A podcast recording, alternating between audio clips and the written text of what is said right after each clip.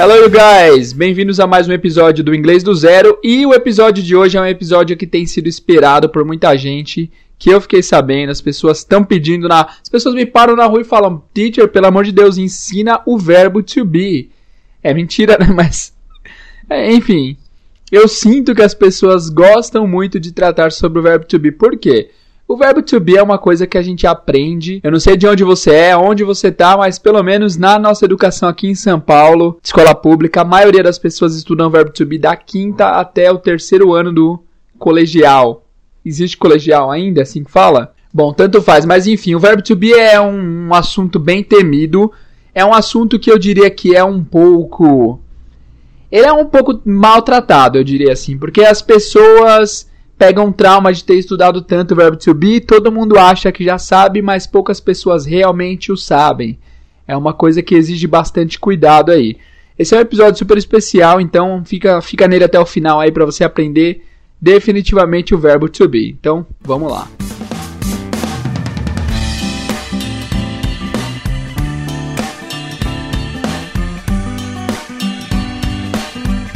Bom, pessoal, vamos começando aí mais um episódio do Inglês do Zero. Eu peço que nesse episódio vocês consigam, consigo aí um papel e uma caneta. Eu acho que vai ser de suma importância porque esse assunto não é simples. Não é tão fácil assim quanto parece, porque tem muita mudança cultural referente à, à diferença entre português e inglês no que diz respeito ao verbo to be. Para começar, o que, que significa to be? Por que, que esse verbo é mais especial? Afinal, tem tantos verbos no inglês, por que, que o to be tem esse tratamento VIP aí que as pessoas falam tanto dele por tantos anos. Bom, o verbo to be é um verbo em inglês e ele tem uma diferença crucial referente ao português, porque em inglês ele tem duas traduções. Não, na verdade em inglês ele tem só, ele é só o verbo to be, mas em português a gente consegue usar o verbo to be de duas formas, certo? E o que, que significa o to be? To be significa ser ou estar. É isso mesmo, o mesmo verbo em inglês tem duas traduções em português, que é o ser e o estar. Pra gente e pra nós que somos brasileiros, ser e estar são, são coisas totalmente diferentes. Por exemplo, tem até uma piada de um humorista português que ele falou que não entende, porque é uma diferença muito grande entre ser bêbado e estar bêbado, não é mesmo? Ser bêbado é constante, você é uma pessoa bêbada que sem perspectiva, enfim. Estar bêbado pode acontecer com qualquer um, né? Então, ser e estar não são coisas que deveriam ter a mesma palavra. Eu concordo com isso totalmente. Mas, em inglês, eles tratam os dois verbos da mesma forma. E por que, que o verbo é chamado to be? Se você não sabe, são duas palavras aí. O to, to, espaço, e o be, que é be, to be.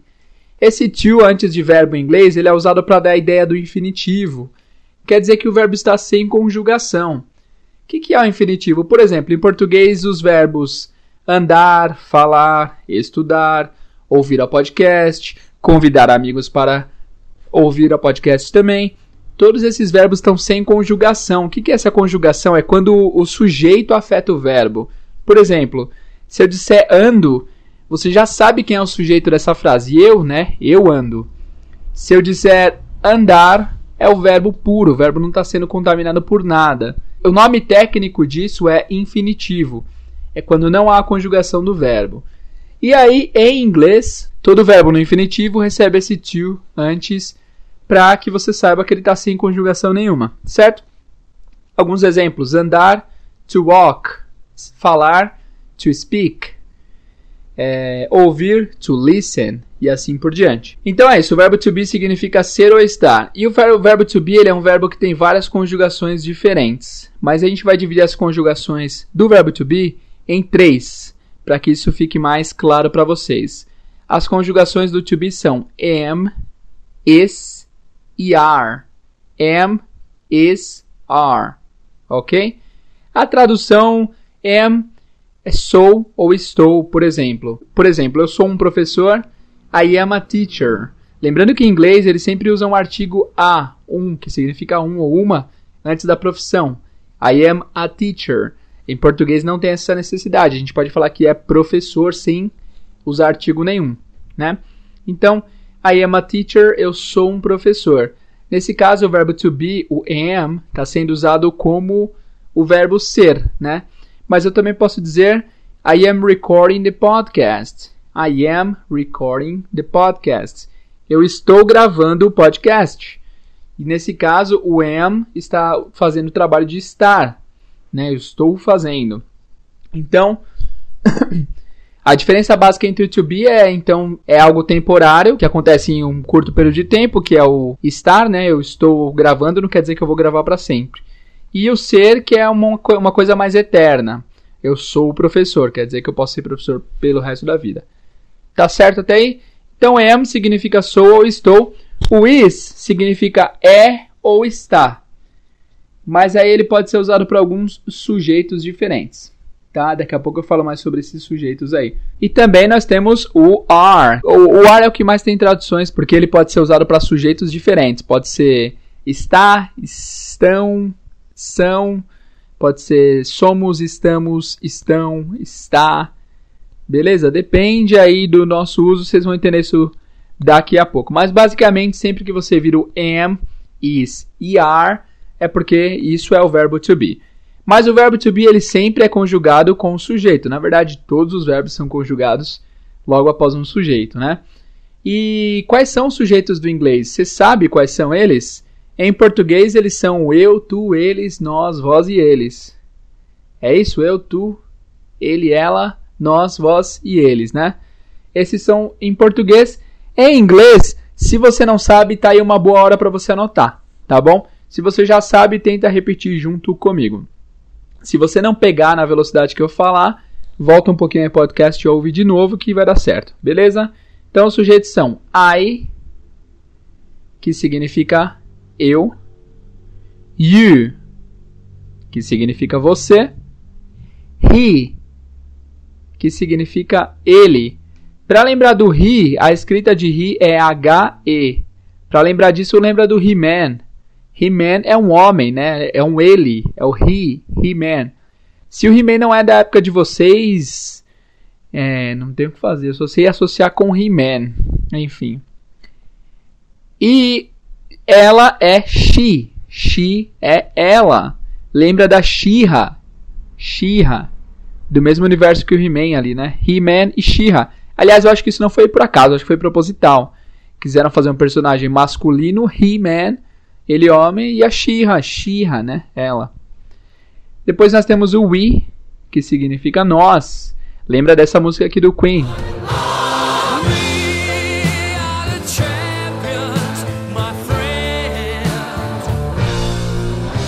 we, nós, e também nós temos o they, they. Tem esse som meio chiado, ó, they, mas por enquanto vocês podem falar they, como se eu dei gorjeta, dei um, dei um tempo. Tenta, pode usar esse verbo, essa pronúncia por enquanto, porque você será entendido, ok? Então, repetindo, os pronomes pessoais em inglês são I, you, he, she. Ah, eu esqueci do it. O it significa também ele ou ela, só que não para humanos, para coisas e animais. Por exemplo, se alguém perguntar onde está a mesa, ela está na cozinha. Só que esse ela não pode ser o she, tem que ser um ela para objetos, tem que ser uma coisa abstrata que é o it, ok?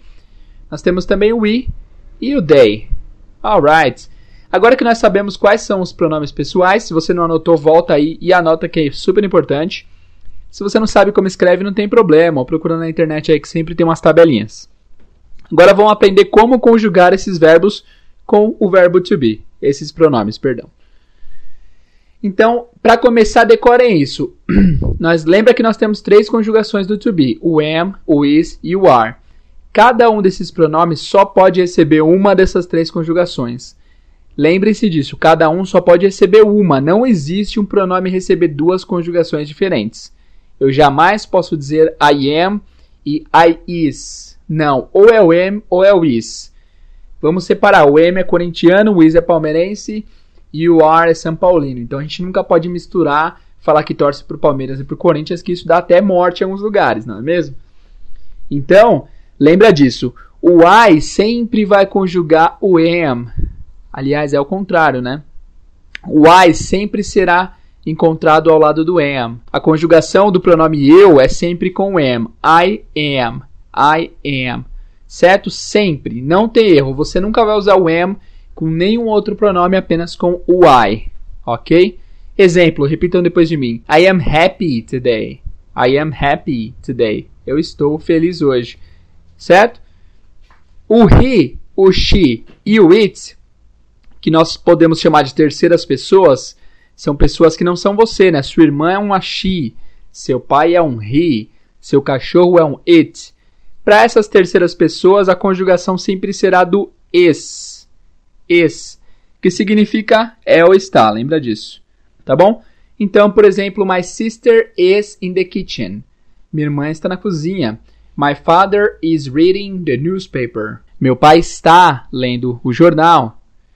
My dog is big. Meu cachorro é grande. Como vocês puderam ver, esse is vai ser conjugado como é ou como está. Depende do contexto, tá? Isso aí vocês vão pegar naturalmente, fiquem tranquilos. O are, ah, e o is também, ele é sempre conjugado com singular, tá? Isso é um porém. O is sempre vai significar é ou está, tá? Então você não pode falar, por exemplo, eles, they is. Não pode, porque is é singular, tá? E o oposto do singular é o plural. O are sempre vai tratar do plural, ok? Então, quais são os sujeitos que nós temos que usam plural? We, que significa nós, só pode ser plural. Então, we are. Nós somos ou nós estamos. O they também só pode ser tratado como plural porque é mais de uma pessoa. They, they are, ok? Uma dúvida recorrente que aparece em aulas é o seguinte, por exemplo, se eu falo my sister, minha irmã, eu estou falando she, né? She, porque é ela. Se eu falo minhas duas irmãs, my two sisters, já não são she, tá? Porque é mais de uma pessoa. Sendo plural já vira they. A mesma coisa se aplica a animais. Se eu tiver dois cachorros, eu não chamo eles de it, eu chamo eles de they. O they é plural para tudo. Tudo que for plural recebe o they. Isso está claro? Tá tranquilo? Beleza, então vamos rever. Eu sei que é muita matéria, é muita coisa, especialmente quando não se tem o visual para você saber o que está sendo dito, mas vocês conseguem aprender com toda certeza. Vamos rever rapidinho. Então, em inglês, nós temos sete pronomes pessoais. Eles são o I, you, he, she, it, we e o they, tá? Nós temos três conjugações principais para o verbo to be no presente. Essas conjugações são am, is e are. Lembrem que essas três conjugações têm que se adequar entre os sete sujeitos, tá? E cada um dos sujeitos só pode receber uma conjugação, não pode receber mais de uma. Eu vou dar um tempinho para vocês tentarem responder por conta própria. Se vocês não lembrarem, não tem problema, tá? Mas tentem responder aí. Qual que é a conjugação que acompanha o sujeito I? Eu vou dizer as três para ver o que, que você acha. I am, I is ou I are. Qual que soa melhor? I am, I is, I is ou I are? I am, sempre. I am, I am, I am, ok? Agora vamos pro he, pro she e pro it. Qual combina melhor? He am, she am, it am, ou he is, she is, it is. Eu não vou nem perder tempo aqui porque eu sei que você já entendeu. He, she e it é sempre o is, tá? Is, sempre. E o restante é are. Faltou eu falar de um pronome justamente o you, porque o you ele é um caso especial. Em inglês, eu não sei se vocês sabem disso, se não sabiam, agora saberão e isso vai ser muito estranho para vocês. Não há diferença entre, entre a palavra você e vocês. Em inglês, a palavra you significa tanto singular quanto plural. Pois é, super estranho. Se eu disser you are in the kitchen, pode ser você está na cozinha ou vocês estão na cozinha muito sem sentido, né? Deveria haver uma palavra aí para para you no plural. Mas enfim, não tem. O que acontece é o seguinte, já foi dito aqui que o is seria usado para singular e o are para plural. Mas e o you? O you são os dois, ele é tanto singular quanto plural. Para qual deles que eu devo usar? Qual qual dos das conjugações melhor serve o you? Para you é sempre are, you are you are, certo? Então, se você quiser falar, por exemplo, você é bonito, you are beautiful. You are, você é. Se você quiser falar, vocês são altos, you are tall. Também vai ser o are para o plural, beleza? Bom, pessoal, não vamos estender muito por aqui, o episódio já está ficando bastante grande, então vou dividir em duas partes, tá? Lembrando que a gente solta vídeo aí toda terça e sexta aqui no podcast, tá? Não esquece de entrar em contato lá pelo Instagram para você tirar suas dúvidas. De repente a sua dúvida pode ser a dúvida de alguém. E aí a gente consegue responder nos próximos episódios. Antes de acabar, vamos dar uma revisada geral sobre o que foi dito aqui no episódio de hoje. E o restante do verbo to be a gente vai passar no próximo episódio. Então acompanha aí na sexta-feira, beleza? Vamos lá. O verbo to be nada mais é do que o verbo ser e estar. Ser e estar são dois verbos do português, porém apenas um verbo em inglês. Ele é conjugado de três formas: am, is e you are. Ele pode acompanhar, ele deve acompanhar os sete sujeitos, sete pronomes pessoais do inglês, que são I, you, he, she, it, we e they. O I sempre será acompanhado do am, não tem erro. O he, o she e o it, que são as terceiras pessoas, sempre do is. O we, o they, o you são sempre acompanhados do are. E as traduções são tanto o verbo ser quanto o verbo estar. Vamos dar alguns exemplos aqui. Eu vou fazer um exemplo com cada sujeito. Eu tenho que usar alguma profissão para a base dessas frases. Eu vou escolher a profissão de. Deixa eu pensar aqui. Caminhoneiro. Cami... Não, de professor, né? Professor é melhor. Teacher. Nem todos vocês são teachers, mas nem todos vocês são caminhoneiros também, então tanto faz. Então vamos lá, como que você fala eu sou um professor? I am a teacher. I am a teacher. Ela é uma professora. She is a teacher. Ele é um professor. He is a teacher. O cachorro, ele, o cachorro, é professor. Ele ensina outros, outros cães como farejar. It is a teacher. Nós somos professores. We are teachers. Nesse caso, você não usa a palavra a, porque a é o artigo, né, que significa um ou uma. Se vocês estão em plural, já não faz mais parte de um ou uma, já são já é um múltiplo, né? Então, we are teachers. Eles são professores. They are teachers. They are teachers. Ok? Então vocês viram aí todos esses exemplos foi no verbo to be usado como ser, né? Eu sou, ele é, ela é, nós somos, eles são. Agora vamos criar uma frase com o sendo usado como está. E a frase vai ser na cozinha. Estaremos na cozinha porque é um lugar ótimo de se estar, não é mesmo? Então, eu estou na cozinha. I am in the kitchen. In the significa na, dentro de algum lugar, tá? I am in the kitchen. É, você está dentro da cozinha. You are in the kitchen. Ele, ela ou ele, ela para objeto animal está na cozinha. He is in the kitchen. She is in the kitchen. It is in the kitchen. Nós estamos na cozinha. We are in the kitchen. Eles estão na cozinha. They are in the kitchen. Se você gostou dessa aula, comenta aí, por favor. Não deixa de ouvir o podcast. Recomenda pro pessoal aí que eu tenho certeza que tem várias pessoas que não sabem usar o verbo to be direito e fingem que sabem. E é um tema super importante, porque toda a conversa do inglês vai haver verbo to be, tá bom? Obrigado, guys. Não esquece de seguir nossa página lá no Instagram, que é Inglês do Zero Podcast. Segue lá porque toda vez que sai um episódio novo eu posto avisando, já que o, alguns navegadores não avisam que sai um episódio novo, eu aviso por lá. Então segue a gente lá, manda suas dúvidas pelo direct do Instagram ou pro e-mail inglêsdozero@outlook.com. Muito obrigado, guys, e vejo vocês no próximo episódio sexta-feira. See you.